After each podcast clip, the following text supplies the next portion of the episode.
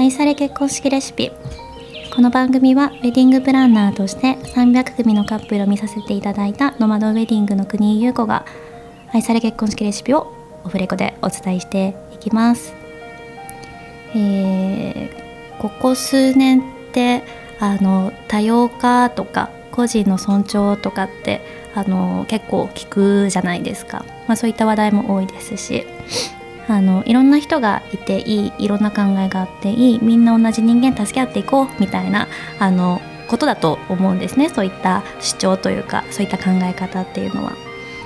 なんですごい素敵だなっては思うんですけどなんかたまにそういうのがおかしな方向に使われているなっていうふうに感じる時もあってなんか言葉って難しいじゃないですけど考えをこう共有したりなんだりするのって難しいなっていうふうに思うことも多いなっていうのがあります。で、まあ、そういった個人の尊重っていう中でやっぱり結婚式も時代今ちょうど時代の境目というか求められていることが結構変わってきているのかなっていうふうに思っていて今ってその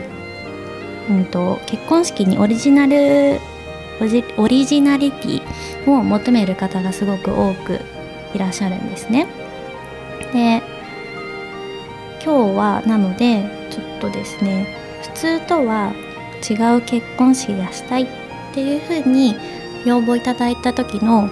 まあ私の個人的な答え方についてお話ししようかなっていうふうにはい思っています。ね、これってすごい言葉にするのが難しくってあのなんか自分でテーマを決めつつもなんかこのテーマで話したくないなっていう活動がありながらなんですけどちょっとうまく伝わるかわからないんですけどあの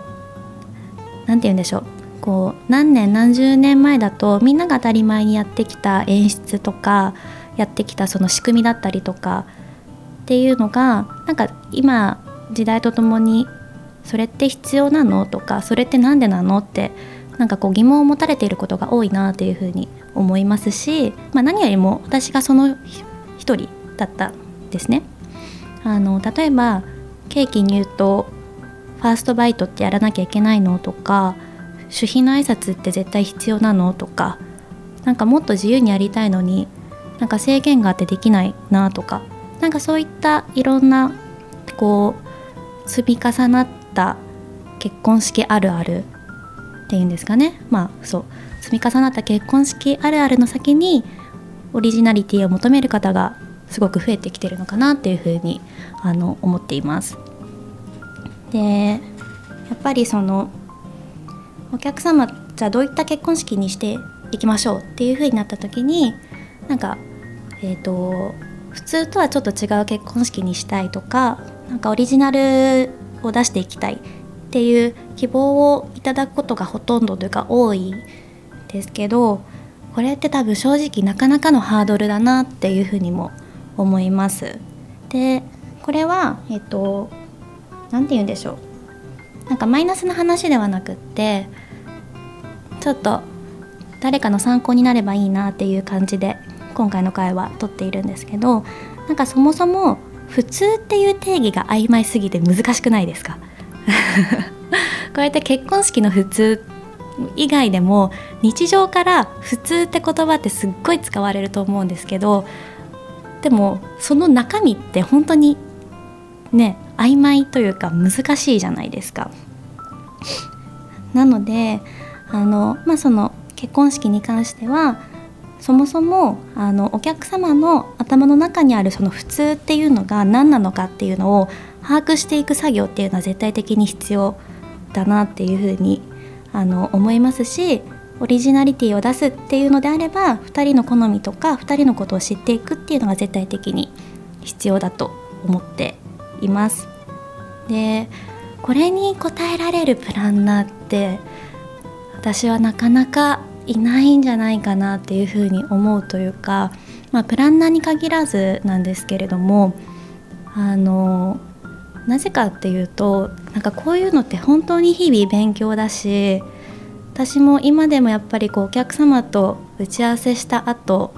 は打ち合わせの内容をこう振り返っては反省点を出したりして次はじゃあこうしようとかっていうのをもうずっと繰り返し繰り返しやっていっているんですね。で私は多分今その自分で会社をやっていて自分で時間をコントロールできるのでお客様に当てられる時間っていうのはものすごく増えたんですけどやっぱり会社員だった時のことを思うと当てられる時間っていうのがそもそもそんなにないので2人のことをすごく理解して2人のためだけにすごい時間をつく費やすっていうのがなかなか難しかったのでなんかこういった要望に応えることって結構なハードルだなっていうふうにあの思っています。で、まあ、個人的にあの実際にどういうふうにあの答えようとしているかっていうのをちょっとあのお話ししたいんですけれども、まあ、その先ほどもお伝えした通りそのそもそも普通って人それぞれが絶対的に違うのでその方が持っている普通の考えいわゆるその方にとっての普通結婚式あるあるっていうのは何なのかっていうのを探っていきます。なのでまず何がしたいのかって聞くよりも何をしたくないかっていう方を優先にして聞いています。例えば花嫁の手紙は読みたくないとか、まあ、ファーストバイストとかはやりたくない。そもそも演出とかも特にいい。っていう風にやりたいことよりもやりたくないことを聞いてった方がなんかより何て言うんでしょう明確見やすなんか2人の考えてることが見えてくると思うんですね。でもう一つあの今まで参列した結婚式について聞いています。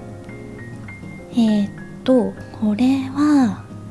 そうあの普通の結婚式をしたくないっていうことはあの今まで参列した結婚式にいくつも共通するものがあってそれが普通結婚式あるあるとして頭の中に残ってると思うんですよ。えー、こうやってなんかうまく伝わってるかな なのであのそうなのでそれが何なのかっていうのをあの共有するためにじゃあ今まで行ったことがある経験したことがある結婚式っていうのが、えーと、どういった場所でやっててなんかどういった演出とかどういった流れだったのかっていうのをちょっと細かく聞いたりすることもあります。でもう一つは普通とは違うっていうのがじゃあどのレベルまで離れてもいいのかっていうのも探っていく作業をしています。まあ、例えば一つが、えーと、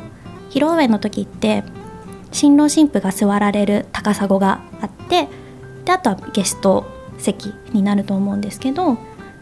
例えばそのゲストと喋る時間がなかったのが嫌っていうのであればじゃあそもそも高砂はなくしてみるかっていう提案をしてみたりとか。でその時にそれがなんかいいっていうふうに思う方もいれば嫌っていう方もいらっしゃるのでなので普通とは違うってなったとしてもどこまでのレベルでかけ離れてもいいのかっていうのもそうですね探っていかなきゃいけないなっていうコミュニケーションというかそういったお話はします。ね、これが、うん、正しいのかっていうのは私もちょっとわからないんですけれどもやっぱりなんか必要な会話だなっていうふうに思ってやっています。であの、まあ、こういった話とかをあの繰り返していくと繰り返しっていうかいろんなあの質問をしていくとお客様が持つその普通っていうのが分かってくるのでじゃあどういった結婚式が合うのかっていうのを次に提案できるっていう感じなんですね。でこれがあの私も理解できるようになるしあとお客さん自身も自分たちの考えていることがあの整理されてすごくすっきりしていく感じがしますね本当なんか普通の結婚式普通とは違う結婚式ってすごい難しいんですけどあのそもそも多分あの私たちのようなもう何十件何百件って結婚式を見てきた人の見てきた人とお客様が持つ考えっていうのがそもそも違うのであの同じ普通とは違う結婚式をしたいっていう捉え方ってなんか絶対どこかずれてると思う。んでずれてるって言い方をするとあれなんですけど違うと思うのでで普通とは違うってなるとじゃあ変わったこととかあのぶっ飛んだこととかっていうあのイコールになる人もいるかもしれないんですけれどもなんかそうではなくってうんと何て言うんだろう。なんかこう話していくと私の中に一個たどり着いているのはあの普通とは違うことがしたいっていう意味の中に、えーと、結局は、えーと、2人らしくないことをしたくないっていう意味なんだろうなって思うんですよね。それが普通とは違うことっていう表現の仕方になってる人が多いのかなっていうふうに思います。なのでなんか何もかも結婚式あるある全部が嫌とかじゃなくって2人っぽくないことを結婚式になるとやってる人が多いからそういうことをしたくないんだっていうことを伝えたいのかなっていう人が多い気がするんです。気がするなのでちょっとあの 明確ではないんですけど、まあ、私なりにはそういうふうに思うことが多くて。そんでじゃあそうなってくると2人らしいっていうところを探っていかなければいけなくなるんですけれどもそれもまた難しいなっていうふうにあの思うんですけどこれはなんか技術とか何だかとかではなくってもうなんだろうな。うんあ例えばそのやっぱり各会社とかだと多分ヒアリングシートとかある程度のマニュアルとかがあってお客様にはこういった質問事項をして2人のことを知っていくようにしてくださいっていうのがあると思うんですけどあのなんかそれだけやってても私絶対に2人のことを知ることができないなっていうふうに思っているんですね。なのであの何て言うんでしょう私はそのうーん何て言えばいいんだろうなお二人の空気感に溶け込んでいくことで2人のことを知っていける気がするんですよ。なのでそういったヒアリングシートとかの中にある質問事項をあのこの流れの中ではなくってその紙を見ながらあの一問一答形式で2人のことを聞いたとしても多分それって2人のことを理解できないですし2人のことが多分見えてこないなっていうふうに思うのでなのであの2人の中に溶け込んでいく。でそこから心を開いてもらって2人のことを知っていく作業がオリジナリティを出す作業。に必要なことなんだろうなっていうふうに私は思っています。なんかすごい難しい話だったから伝わったかなっていうふうには思うんですけれども。なのでそうですね。あの2人のご要望に応えられるようにあのなるにはやっぱりこう無理なコミュニケーションとかではなくってあの自然なコミュニケーションをとっていけることが必要だと思うしあとは日々のインプット。